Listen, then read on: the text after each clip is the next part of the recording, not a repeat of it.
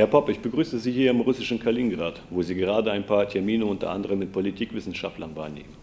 In Anbetracht der sich entwickelnden Situation in der Ukraine erleben Sie bestimmt ein verändertes Klima bei Ihren Gesprächen. Wie ist Ihr erster Eindruck?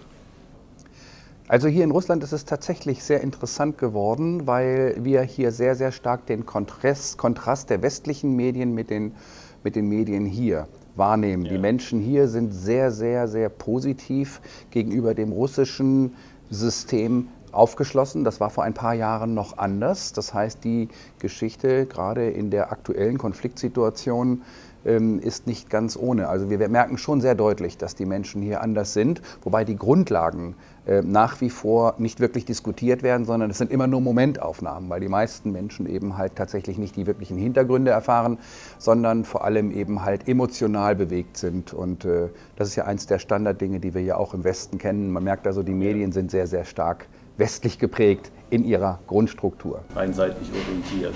Immer. Wie schätzen Sie den Krim-Konflikt mit der USA und der EU ein? Ich glaube, es ist ein Symptom. Ich glaube, dieser ukrainische Krim-Konflikt äh, beschreibt nichts anderes als ein Symptom völlig anderer Ursachen. Die Ursachen sind letztendlich ähm, aus der Machtstruktur der angelsächsischen Achse zwischen England und USA. Denn dort dürfen wir nicht vergessen, liegt das Hauptmachtsystem. Wir versuchen es gern zu transferieren im Rahmen der Propaganda auf die EU, als würde die EU letztendlich ein wichtiger Player sein. Nein, die EU ist vorgeschoben. Letztendlich ist es sehr, sehr stark amerikanisch geprägt, speziell unter englischer Führung und im Rahmen des IWF und der Weltbank. Es werden ja zurzeit Fakten geschaffen, die man braucht und will, um tatsächlich auch von den eigentlichen Ursachen abzulenken. Die westlichen Medien berichten völlig äh, gegensätzlich zu ihren Darstellungen. Was sagen Sie dazu?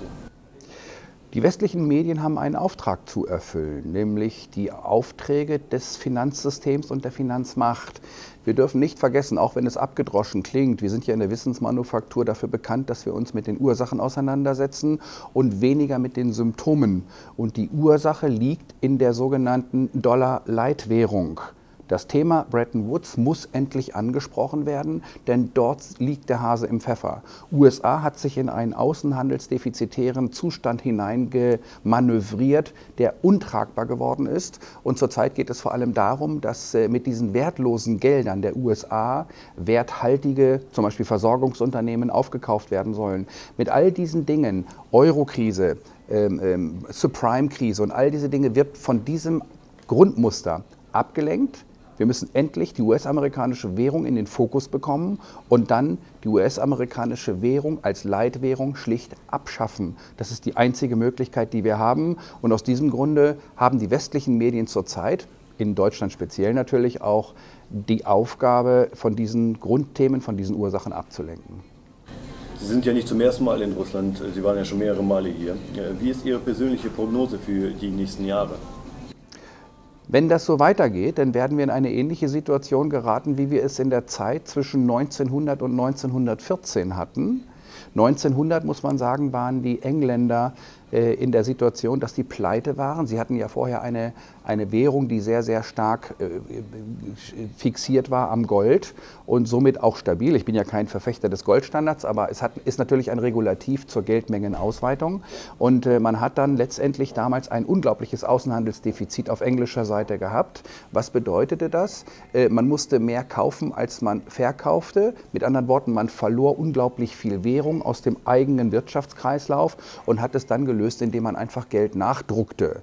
Und äh, um davon abzulenken, wurde dann geschickt in den Ersten Weltkrieg hineinmanövriert, um dann äh, letztendlich nach dem verlorenen Ersten Weltkrieg der Deutschen äh, in den 20er Jahren den, das britische Pfund als Weltdevisenleitwährungen einzuführen, als Weltwährung, als Weltleitwährung äh, einzuführen. Und äh, das hat man damals nicht durchbekommen. Und 1944 der zweite Versuch unter dem schweren Eindruck des Zweiten Weltkrieges. Und dieses Problem haben wir heute eben noch. Aber dazu müsste man natürlich näher ausholen. Das ist auch Thema, gerade mit den Wissenschaftlern hier, warum die USA durch, diesen, durch dieses Privileg der Weltleitwährung keine ähm, keine Grundlage dafür sieht, äh, eine ausgeglichene Außenhandelsbilanz zu haben oder gar einen Außenhandelsbilanzüberschuss. Und wir haben hier eben halt die Ursachen, warum wir momentan in dieser Situation sind. Denken wir nur daran, dass die Außenhandelsdefizite der USA, das heißt also das Geld, was sie von außen geschenkt bekommen, vom Ausland her bekommen, was heißt denn Außenhandelsdefizit? Man verbraucht mehr, als man tatsächlich erwirtschaftet. So, und wer, wer erwirtschaftet das Ganze, was dort mehr verbraucht wird? Das sind die Exportländer, die dann irgendwann sprechen von Exportüberschüssen. Denn die Exportüberschüsse bedeutet in Deutschland zum Beispiel, dass die Leute mehr arbeiten, als sie selbst verbrauchen, weil sie einen Großteil ihrer Leistung eben halt zum Beispiel nach USA abgeben. Und wenn man sich das Außenhandelsdefizit der USA ansieht, welches keiner Leistung gegenübersteht, dann ähm, stellen wir fest, dass diese Summe in etwa auch den Rüstungskosten der USA beträgt. Und hier schließt sich dann letztendlich irgendwo der Kreis. Als Repräsentant Ihres Institutes der Wissensmanufaktur ähm, warten wir natürlich immer gespannt, was als nächstes passiert. Sie haben ja den Plan B äh, rausgebracht, äh, dann äh, der Rico Albrecht, der Steuerboykott. Ähm, was, kommt, was können wir erwarten von Ihnen? Was wird demnächst passieren? Ja, wir sind da weniger nach außen als nach innen gerichtet. Die meisten Arbeiten, die wir machen, die laufen im Hintergrund ab. Viele glauben, wenn sie von uns nichts hören, dass wir nichts tun. Dem ist nicht so. Ähm, wir sind nicht daran interessiert, viele Säue durchs Dorf zu treiben. Dafür gibt es auch Medien, auch im alternativen Bereich, wo eben halt immer wieder die Tagesaktualität dargestellt wird. Wir legen unseren Schwerpunkt tatsächlich auf die Hintergründe. Zurzeit versuche ich gerade mal zu erforschen, dass wir deutlich machen, dass zum Beispiel die russischen Rüstungskosten 13,3 Prozent der US-amerikanischen Rüstungskosten ausmachen. Das sind zum Beispiel Daten, die wichtig sind und auch unter das Volk gebracht werden müssen. Und genau diese Grundlagen sind entscheidend, damit wir erst einmal wieder alles auf gesunde Füße stellen. Denn zurzeit steht das Weltbild propagandistisch von allen Seiten auf dem Kopf. Es ist ein großer Fehler gemacht worden, als die Sowjetunion aufgelöst wurde. Ich sage mal im gegenseitigen Einvernehmen, äh, hätte die NATO genauso eingestampft werden müssen, wie es der Warschauer Pakt wurde. Das ist nicht gemacht. Mit anderen Worten, man hatte ein ganz anderes Interesse von westlicher Seite. Ich bin ja nun ein gelernter Wessi und habe es ja immer aus der einen Perspektive gesehen. Wir waren die Guten und die anderen waren eben halt die Nicht-Guten und die mussten dann irgendwann weg. Und der Beweis wurde erbracht, als die Sowjetunion fiel. Es waren ja sehr simple Parameter, mit denen wir konfrontiert wurden. Ähm, heute stellt sich alles natürlich anders dar, wobei ich ganz klar sagen möchte, ich will hier keine Lanze für die russische Regierung oder sonst etwas äh, brechen, denn die Propaganda läuft hier auf der ähnlichen Linie ab, wie es im Westen, eben halt nur im Spiegelbild.